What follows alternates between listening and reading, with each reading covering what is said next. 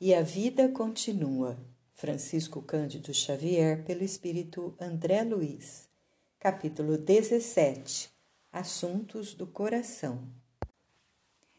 Esvaíram-se dez meses sobre a tarefa assistencial de Evelina Infantini ao pé de Túlio necessitado, quando os dois solicitaram um entendimento com o instrutor Ribas acerca de problemas que lhes escaldavam o pensamento.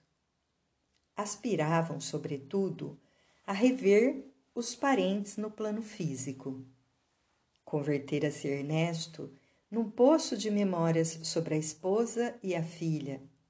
A senhora Serpa não mais suportava as saudades do marido e dos pais.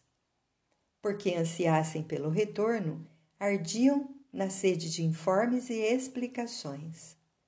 O orientador acolheu-os com a lhaneza habitual e, após registrar-lhes o pedido de bons ofícios para que lhes fosse obtida a concessão, acentuou simples: Creio que vocês já estejam em condições satisfatórias para a execução do empreendimento dedicam-se pontualmente ao trabalho, conhecem agora o que seja reencarnação, autodisciplina, burilamento próprio e, evidenciando esse entranhado carinho, algum motivo particular, mais intimamente particular na petição? Adiantou-se a moça acanhada. Instrutor, venho experimentando desoladoramente a falta de Caio. Esposos que se amam, interferiu Ernesto, quando distanciados um do outro, fazem-se noivos outra vez. Por que não confessar que também eu ando aflito por abraçar minha velha? Caro amigo, aventurou-se Evelina, fixando o mentor de maneira expressiva. Reportando a ligação conjugal, arriscaria uma consulta. Diga, filha. O senhor não ignora que em meu primeiro reencontro com Mancini, senti Mancini, senti-me por momentos a jovem menos responsável que fui observando-me fortemente atraída para ele. Depois, reagindo, vi-me de novo recuando mentalmente para o domínio de Caio, o marido que ficou no plano físico, dando a mim mesma a impressão de que sou um satélite gravitando entre os dois. Passei a esforçar-me em auxílio de Túlio e aos poucos venho reconhecendo que ele não é, absolutamente, o homem que eu desejaria para companheiro. Entretanto, para ajudá-lo e tolerá-lo, presentemente sinto necessidade de um estímulo. O amor a Deus. Compreendo hoje que todos respiramos na própria essência de Deus.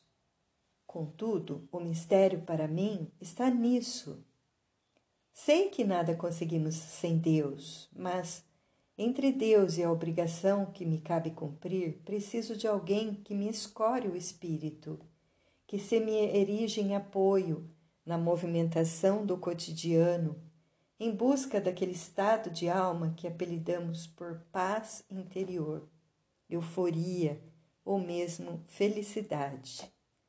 Essa fome espiritual que me faz pensar dia e noite na reintegração com Caio, significará que ele, meu esposo, é realmente o meu amor absoluto?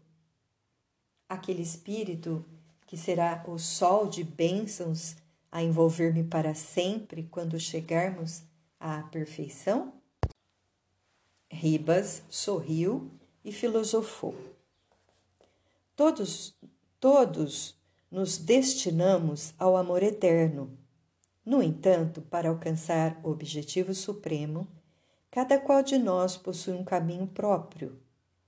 Para a maioria das criaturas, o encontro do amor ideal assemelha-se, de algum modo, à procura do ouro nas minas ou de diamante nas catas. É indispensável peneirar o cascalho ou mergulhar as mãos no barro do mundo a fim de encontrá-lo. Sempre que amamos profundamente alguém, transformamos esse alguém no espelho de nossos próprios sonhos. Passamos a ver-nos na pessoa que se nos transforma em objeto de afeição. Se essa criatura efetivamente nos reflete a alma, o carinho mútuo cresce cada vez mais, assegurando-nos o clima de encorajamento e alegria para a viagem, nem sempre fácil, da evolução. Nessa hipótese, teremos obtido apoio seguro para a subida do acrisolamento moral. Em caso contrário, a pessoa a que particularmente nos devotamos acaba devolvendo-nos os próprios reflexos à maneira de um banco que nos restituísse ou estragasse os investimentos por desistência ou incapacidade de zelar por nossos interesses. Então surgem para nós aquelas posições espirituais que nomeamos por mágoa, desencanto, indiferença, desilusão.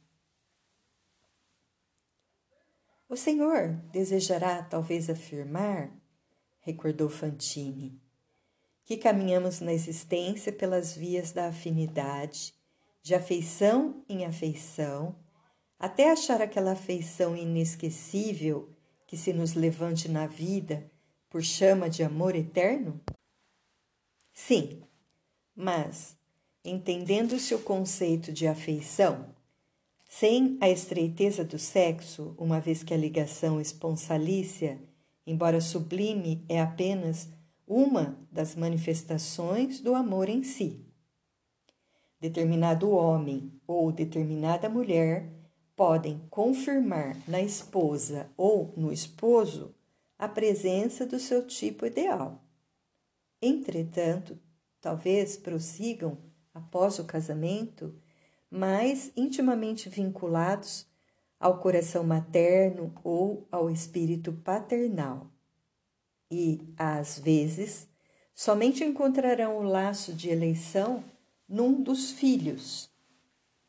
Em amor, a afinidade é o que conta. Instrutor, enunciou Evelina impressionada. E as uniões de suplício, os casamentos infelizes? Sim, a reencarnação é também recapitulação. Muitos casais no mundo se constituem de espíritos que se reencontram para a consecução de afazeres determinados. A princípio, os sentimentos se lhe justapõem no setor da afinidade, como as crenas de duas rodas que se completam para fazer funcionar o engenho do matrimônio. Depois percebem que é imperioso burilar outras peças dessa máquina viva a fim de que ela produza as bênçãos esperadas. Isso exige compreensão, respeito mútuo, trabalho constante, espírito de sacrifício. Se uma das partes ou ambas as partes se confiam a desentendimento, a obra encetada ou reencetada vem a cair. Então, a pergunta de Evelina pairou no ar, revestida de imensa curiosidade. Então, aquele dos cônjuges que lesou o ajuste ou ambos, conforme as raízes da desunião, devem esperar pela obtenção de novas oportunidades no tempo para a reconstrução do amor que dilapidaram. Instrutor, permita-me uma pergunta. A união conjugal de duas criaturas que se amam, quando interrompida pela morte no mundo, pode ser reatada aqui? Ribas expressivo.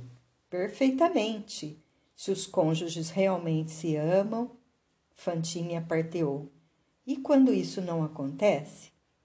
Aquele que ama sinceramente continua trabalhando neste lado da vida pelo outro que não lhe guarda na terra a mesma altura de sentimento, aprimorando a obra do amor em outros aspectos que não o da afetividade esponsalícia. A senhora Serpa mostrou semblante iluminado por bonito sorriso e asseverou, segura de si: Isso não me, não me ocorrerá. Tenho hoje motivos para confiar em Caio, tanto quanto confio em mim mesma. Sua fé, volveu o instrutor, é um retrato de sua sinceridade. Ernesto fitou demoradamente a companheira e admirou-lhe a ternura da alma boa e ingênua. Desde muito passara a nutrir por ela entranhado carinho. Nunca a apanhara em qualquer deslize, sempre compassiva, abnegada. Muitas vezes surpreendia-se ligado a ela por encantadora atração. Sob que prisma a estimava? Filha, companheira, mãe, irmã? Não conseguiria dizer. Temendo o mergulho em mais longas divagações, ele, o bom amigo, chasqueou no intuito claro de desviar o curso dos próprios pensamentos. Instrutor Ribas, qual se verifica no caso de nossa irmã, também estou persuadido de que minha esposa espera por mim. Entretanto, se isso não sucede, se isso não ocorre, e o mentor frisou as palavras com paternal inflexão de bom humor. Você, Fantine, desfrutará sem dúvida a possibilidade de auxiliá-la na condição de um amigo fraternal. E nessa hipótese, caber-me o direito de eleger uma nova companheira na vida nova? As leis humanas, tanto no plano terrestre quanto aqui, são princípios suscetíveis de alteração e, na essência, não afetam as leis divinas. Na moradia dos homens não existe obrigatoriedade para o estado de viuvez. Conservam-se órfãos de companhia no lar aqueles corações que o desejam. Rompidos os compromissos do casamento com a morte do corpo, o homem ou a mulher permanecem sozinhos quando possuem motivos para isso. Natural aconteça aqui o mesmo.